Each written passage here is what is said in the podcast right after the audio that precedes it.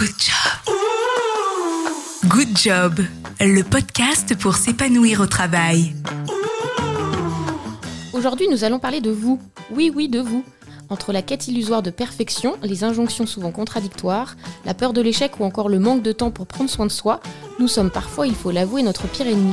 Parce qu'il est essentiel de se sentir bien avec soi-même pour se sentir bien dans son job, je vous propose d'écouter les conseils de Gaël Châtelain-Berry, conférencier, auteur de nombreux livres et notamment d'un guide pratique qui s'appelle Happy Work, pour une vie pro sereine et épanouie, qui est paru il y a peu aux éditions First. Vous allez en ressortir boosté, j'en suis certaine. Bonjour Gaël. Salut Fabienne. Comment vas-tu? Bah mieux serait indécent. Quelle belle formule. Non, c'est vrai, il fait beau, il fait presque chaud, l'été approche, j'ai un livre qui est sorti, je te revois comme euh, quasiment tous les ans. Donc euh, non, tout va bien. Génial. Euh, pour se sentir bien dans son travail, comme tu l'expliques dans ton livre Happy Work, il est essentiel bah, d'être bien avec soi-même. Ça paraît évident, mais pourquoi c'est pas si facile? Mais parce que je crois qu'on se met énormément de pression. et cette pression-là a souvent un impact sur le sommeil. Dans mes conférences, je terrifie et traumatise certaines personnes en disant qui, en demandant qui a le sentiment d'être fatigué tous les matins au moment de se réveiller. Très honnêtement, 80% de la salle lève la main tout le temps. Et je leur dis, mais vous savez que c'est un des premiers signaux faibles du burn-out. Ce n'est pas normal de se réveiller euh, fatigué le matin. Ça n'a rien de normal. Il faut agir contre ça. Donc être bien, bah, c'est déjà se réveiller en forme le matin, pas avoir une boule au ventre pour aller au travail. Et tout ça sont des choses qu'on peut gérer nous-mêmes. En fait, on attend souvent de son manager, de son entreprise, que qu'il travaille sur notre bien-être, mais déjà travaillons nous sur nous-mêmes, avec nous-mêmes, parce qu'on n'est jamais aussi bien servi que par nous-mêmes. Oui, j'aime bien les expressions de vieille. Euh, il y a un frein euh, justement à ce bien-être, c'est le perfectionnisme. Mhm. Alors Wonder Woman et Superman n'existent pas, n'existent que dans les films, et c'est pas plus mal, non? Mais c'est important d'accepter nos imperfections. Et en fait, l'année dernière, je ne sais pas si tu avais suivi, mais avant de partir sur Saint-Jacques-de-Compostelle, j'étais à ça du burn-out, parce que je suis un peu un très gros travailleur. Et j'ai réalisé en revenant, alors j'étais revenu hyper zen, que finalement, j'étais pas obligé d'être tout parfait sur tout. Notamment, par exemple, sur mon podcast, je sais très bien que je pourrais faire des montages beaucoup plus précis. Je sais très bien parfois que je pourrais mieux enregistrer. Je pourrais changer différentes choses. Et finalement, je me suis dit, mais est-ce que le delta de qualité euh, justifie mon minima en santé. Et en fait, je suis arrivé à la conclusion que bah non, parce que j'ai fait écouter la différence à deux ou trois amis qui m'ont dit mais on n'entend pas la différence. Donc euh, oui, on a un regard qui est très dur sur nous et parfois être un peu gentil, c'est pas mal. Comment on fait concrètement pour euh, se détacher de ce perfectionnisme? Oh là, mais c'est une grande question, ça. Euh, comment est-ce qu'on fait? Ben, je, pense qu'il faut lâcher prise et accepter de ne pas être parfait, tout simplement. Et de, en fait, j'avais réussi ça. Je crois, quand j'étais en entreprise, j'ai plutôt fait une grosse carrière en entreprise. Et en fait, je crois que si j'ai progressé aussi vite, c'est parce que je réalisais qu'il y avait littéralement aucun impact sur ma vie en tant qu'être humain. C'est-à-dire que bah, si je me plantais, je me plantais, puis c'était pas grave, je ferais autre chose. Euh, je pense qu'il faut juste se dire, c'est, on ne se définit pas par notre travail déjà, je crois que c'est assez essentiel de se dire, euh, ben, si on a la chance d'être en couple, ben, j'ai mon compagnon ou ma compagne. Si on a la chance d'avoir des enfants, j'aime bien, je souris en disant ça en pensant à mon ado qui me fait les 400 coups en ce moment. Euh, donc euh, la chance, c'est quelque chose de très relatif. Non, mais si on a la chance d'avoir plein d'attaches dans nos vies personnelles, je crois qu'il faut vraiment se focaliser sur ces choses. Le, travail, c'est la cerise sur le gâteau, ça ne doit pas être le gâteau. À partir du moment où où c'est le travail qui est le gâteau, c'est là où il commence à y avoir danger parce qu'on va vouloir être parfait. On va tomber dans le métro boulot dodo. Donc quand on tombe dans le métro boulot dodo, ça devient atroce parce qu'on a l'impression de ne pas avoir de vie. Il y a un mouvement en Chine qui a été constaté par des psychologues il y a 3-4 ans, mais qui est largement en France, c'est la procrastination du sommeil. C'est-à-dire qu'ils travaillent tellement, ils rentrent tellement tard chez eux qu'en fait ils vont repousser l'heure de l'endormissement pour pouvoir avoir le sentiment d'avoir une vie personnelle ce qui fait qu'ils sont de plus en plus fatigués. Bref, et c'est vraiment le cercle vicieux qui va petit à petit, tranquillement, nous amener vers le burn-out. J'aime bien répéter un chiffre, je suis, je suis un peu obsessionnel avec ce chiffre, mais le burn-out, au moment où on se parle, la Fabienne, c'est 2 millions et demi de personnes en France. C'est entre 10 et 12 des salariés. Et on peut lutter contre, et les premiers qui peuvent lutter contre le burn-out, ce sont les personnes. En France, on a aussi euh, du mal à bien vivre les échecs. Euh, quand on parle du droit à l'erreur en mm. entreprise, c'est souvent affiché au mur, dit haut et fort, mais très peu incarné au quotidien. je vais te partager le témoignage de Camille Lacour, ancien nageur qui a été interviewé par Brut au sujet de son burn-out. voilà ce qu'il dit au sujet de l'échec et je vais te demander de réagir sur sa vision.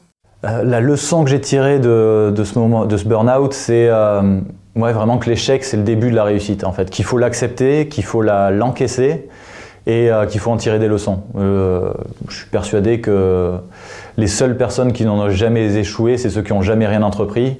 Et franchement, je préfère être un mec qui a échoué, qui a échoué de nombreuses fois, parce que ça veut dire que j'ai avancé à chaque fois, que j'ai appris, que j'ai évolué. Et, euh, et, en fait, j'ai beaucoup de respect pour les gens qui échouent et qui arrivent à se relever derrière. Ça me fait penser à un proverbe japonais que j'aime beaucoup depuis très très très très longtemps, qui dit la réussite, c'est savoir tomber sept fois et se relever huit.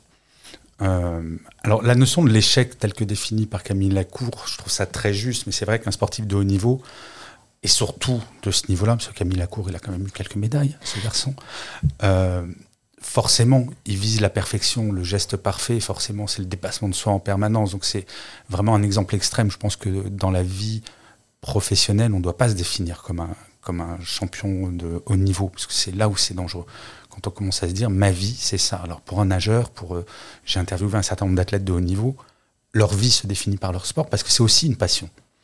Et quand on pose la question aux salariés, est-ce que votre travail c'est votre passion? J'ai pas vu d'études précises là-dessus, mais je suis persuadé que 90% vont dire ben non. Les gens qui ont la chance de faire un métier passion, c'est quand même très très très très très rare. Et même des gens qui font des métiers passion peuvent faire des burn-out. J'ai vu toute une étude sur le burn-out des influenceurs. Et oui, alors qu'on a l'impression qu'on fait des métiers super cool, ce qui est vrai. Hein. Mais donc, tout ça pour dire l'échec, oui, c'est essentiel et on apprend de ça. Et c'est dur parce qu'on est dans une culture de la perfection. Depuis qu'on est tout petit, nos maîtresses, elles soulignaient en rouge et nos maîtres, ils soulignaient en rouge quand on faisait mal. Alors par exemple, dans les pays du Nord, on souligne en vert ce que les élèves font bien. On valorise le fait qu'on peut bien faire, mais que pour bien faire, ben, à un moment, il faut tomber. C'est comme ce célèbre, ce célèbre exemple de pour apprendre à marcher, un bébé, pour enchaîner trois pas, il va tomber 999 fois à 1000 environ en moyenne. Bah oui, on sait depuis qu'on est tout petit pour apprendre à marcher, il faut tomber, mais on a un peu tendance à l'oublier quand on grandit. Et quels seraient tes conseils pour se remettre d'un échec au, travail, au, quotidien? Qu'est-ce qu'on peut faire tous pour euh, essayer de se relever? Et Ça dépend de ce qu'on met derrière le mot échec. Euh, dans ma carrière professionnelle, j'ai connu un certain nombre d'échecs, des tout petits, le dossier que tu plantes, ben voilà, mais rien à faire. Alors quand tu es en début de carrière, bien entendu, tu dis oh là là, c'est la fin du monde. Et puis au final, tu t'aperçois que c'était pas grand chose. Au très gros échec, genre du licenciement. Moi, ça m'est arrivé deux fois dans ma carrière euh, de subir un licenciement politique. C'est jamais simple. Euh, mais justement, c'est de se refocaliser sur le socle de qui on est. À partir du moment où le travail n'est que la cerise sur le gâteau, si on enlève la cerise ou que la cerise elle est cramée ou qu'elle est pas bonne, bah, il reste le gâteau. Donc on se rattache à ça et on se dit mon essentiel n'est pas là. Je crois que plus on a un socle solide euh, dans nos vies personnelles, ben, plus on peut avoir mais, des échecs de fou. Et ce que disait Camille Lacour a tout à fait raison. Le seul moyen de ne pas connaître d'échecs, c'est de rien faire.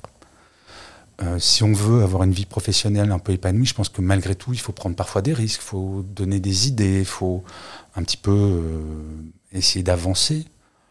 Et bah, quand on se plante, c'est pas grave les dix dernières années de ma carrière professionnelle, moi, c'était assez cool parce que j'en avais mais, littéralement mais rien à faire des échecs, mais rien.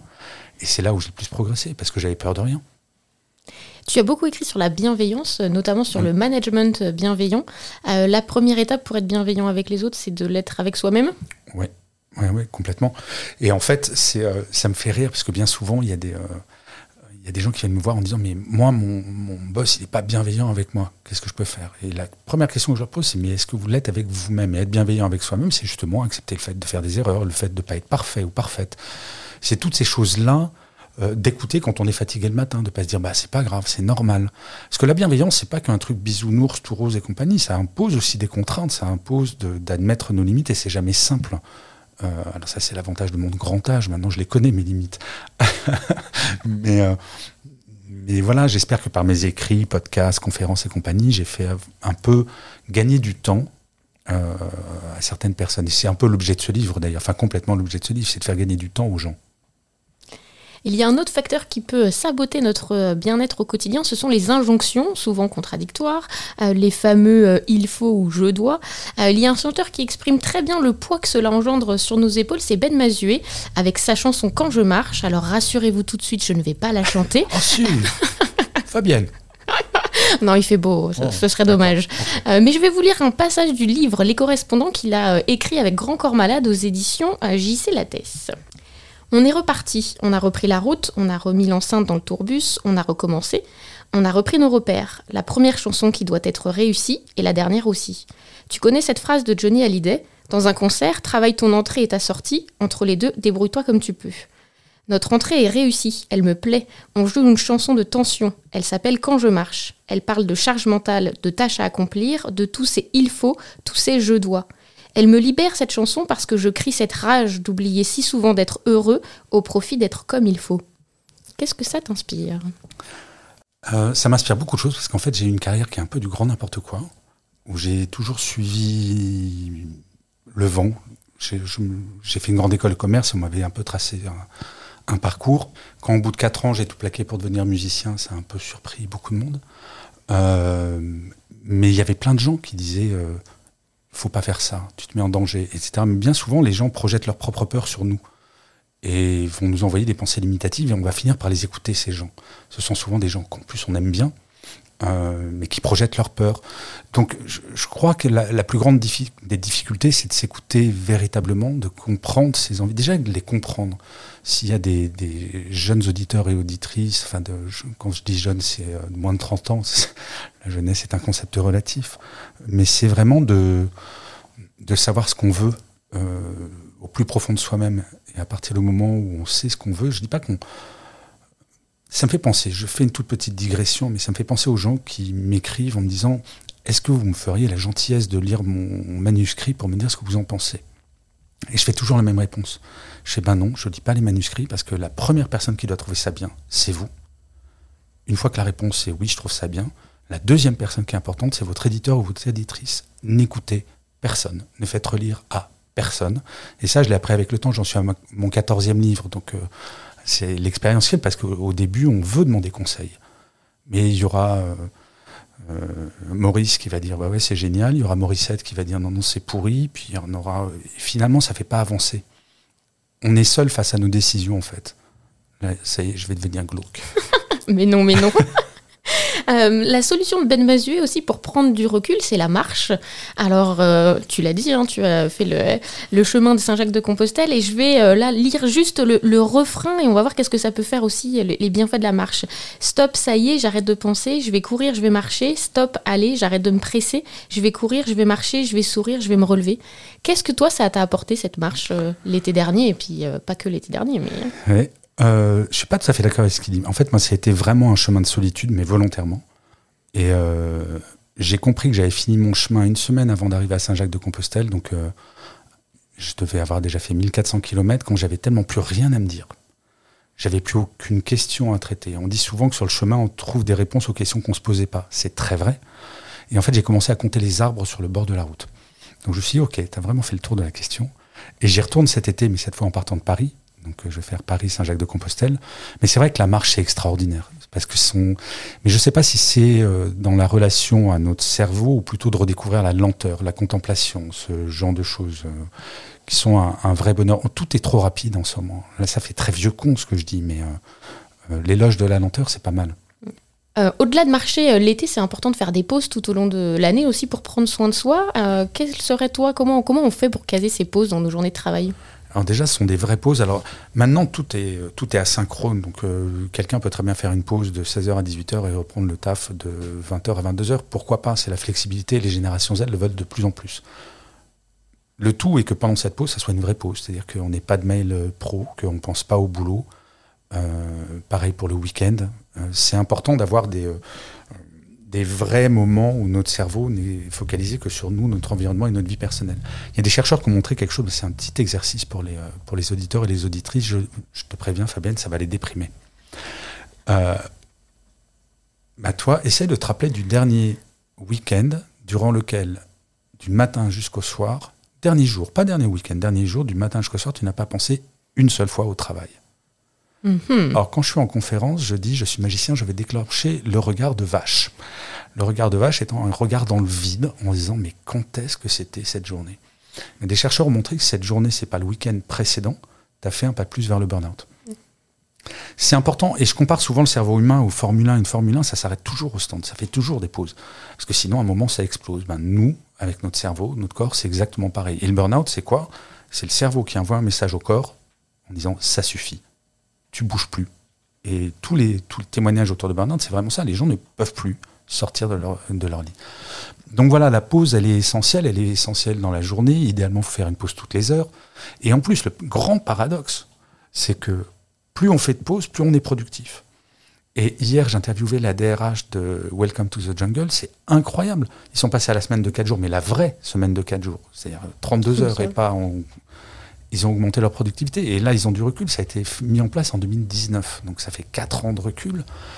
Et pour autant, ben, c'est un poste de demain matin. Quoi. Je pousse un vrai coup de gueule. J'ai entendu un député quand même oser dire, mais la semaine de 4 jours, c'est n'importe quoi. Il y en a marre. Il faut travailler plus pour gagner plus. Bon, ben, les gars, quand on en est là, euh, alors qu'on sait que maintenant, c'est totalement contre-intuitif. Je dis pas, moins on travaille, plus on est productif, mais c'est presque ça. On voit qu'il y a encore un, décalage assez fort euh, entre euh, euh, la norme et justement ce qui serait mieux pour se sentir bien au travail. Si je t'emmène un petit peu dans le futur, à ton avis, en 2050, cette question du bien-être et notamment du bien-être au travail, elle sera comment? Alors, en 2050, euh, je pense qu'en fait, on arrivera à quelque chose que Keynes, l'économiste, avait prévu juste après la Deuxième Guerre mondiale. C'est-à-dire qu'il prévoyait qu'au XXIe siècle, on travaillerait moins de 20 heures. Et euh, il n'est pas réputé pour être un grand marxiste, hein, cet homme-là. Donc, euh, allez revoir vos manuels d'économie. Euh, je pense qu'en 2050, on sera totalement flexible. Je pense que la question du télétravail, pas télétravail n'existera plus. Je pense que on envisagera peut-être la semaine de trois jours. Et je n'exagère pas, il y a une très grosse fondation chez Google qui travaille sur la fin du travail. Parce qu'en fait, la notion de travail, c'est culturel. On nous a mis dans la tête que culturellement, il fallait travailler. Mais fondamentalement, si on pose la question, c'est ce que je fais aussi pendant mes conférences, c'est qui ne changerait sa vie professionnelle si vous gagnez 50 millions d'euros à l'euro million? Bah, Mis à part le PDG ou la PDG euh, au premier rang qui lève la main, parce qu'il est bien obligé, mais personne ne la lève la main. Donc je pense que 2050, bah, ça sera euh, l'avènement des intelligences artificielles sur plein plein de choses, ça accélérera la productivité. Moi je vais t'avouer un truc, euh, Fabienne, j'utilise ChatGPT pour mes articles.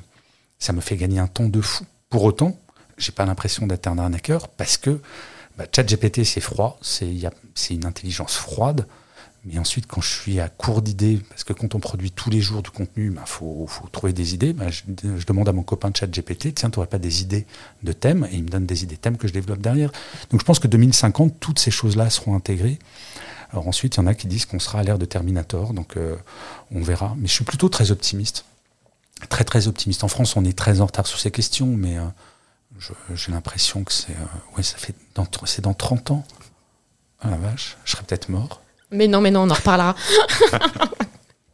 Euh, je termine toujours ce podcast en demandant à mon invité de poser une question à mon prochain invité. Donc je vais te faire entendre la question de Cécile Bannon, euh, qui était là avec moi pour l'épisode 3 de Good Job et qui nous parlait de sens au travail. comment lui, il donne du sens à son travail et est-ce que ça rebondit sur le sens de sa vie? C'est une bonne question, ça. Euh, en fait, le sens que je donne à mon travail, je l'ai tous les jours par des mails, que je peux, des messages que je peux recevoir de gens qui me disent que bah, m'avoir lu les a aidés pour passer un burn-out, m'avoir euh, entendu les a aidés pour oser parler à leurs collègues ou à leurs managers. C'est une reconnaissance de la part de gens qui ne me connaissent fondamentalement pas, mais qui ont le sentiment de me connaître. Et je trouve ça euh, très, très, très, très gratifiant. Et pour répondre à la question euh, sur le sens de ma vie, donc là, je vais passer pour un grand psychopathe, je te préviens. Ma chère maman, quand j'avais 7 ans, m'a, est venue me voir en me disant Gaël, qu'est-ce que tu veux faire quand tu seras grand? Et je lui ai répondu Idole des jeunes. Et je crois qu'il y a une grande faille émotionnelle en moi qui fait que non, mais c'est un bonheur quotidien de, de sentir autant de reconnaissance de la part de mes communautés qui sont quand même assez nombreuses. Et c'est, euh, c'est ça l'avantage, et je le, je le mesure au quotidien à force d'écrire, de parler de bienveillance, de, euh, je reçois beaucoup de bienveillance et de gentillesse. Donc c'est, incroyable. Ça fait du bien. Ouais, exactement. Quelle serait ta question à toi pour mon prochain invité bah, sur ton sujet du bien-être? Et je ne sais pas qui est l'invité. Et non. Ok, alors moi, il y a quelque chose qui m'intéresserait vraiment, c'est de connaître deux de vos habitudes. La mauvaise habitude que vous savez être mauvaise pour votre bien-être et pour autant vous continuez. Et votre bonne habitude, un petit peu votre conseil bien-être qui fait que tous les jours vous vous sentez bien. Et par opposition, si vous n'avez pas cette bonne habitude, bah, vous ne vous sentez pas bien si vous ne le faites pas. Voilà. Et là, je sens que tous nos auditeurs sont en train de se dire qu'est-ce que je fais comme mauvaise habitude et que je n'arrive pas à arrêter. Oh, il y en a plein. Merci beaucoup Gaël. Merci Fabienne. Euh, C'était un très bon moment. Et je rappelle ton livre Happy Work qui euh, est sorti il y a peu aux éditions First. À très bientôt. Salut. Good job. Good job. Le podcast pour s'épanouir au travail.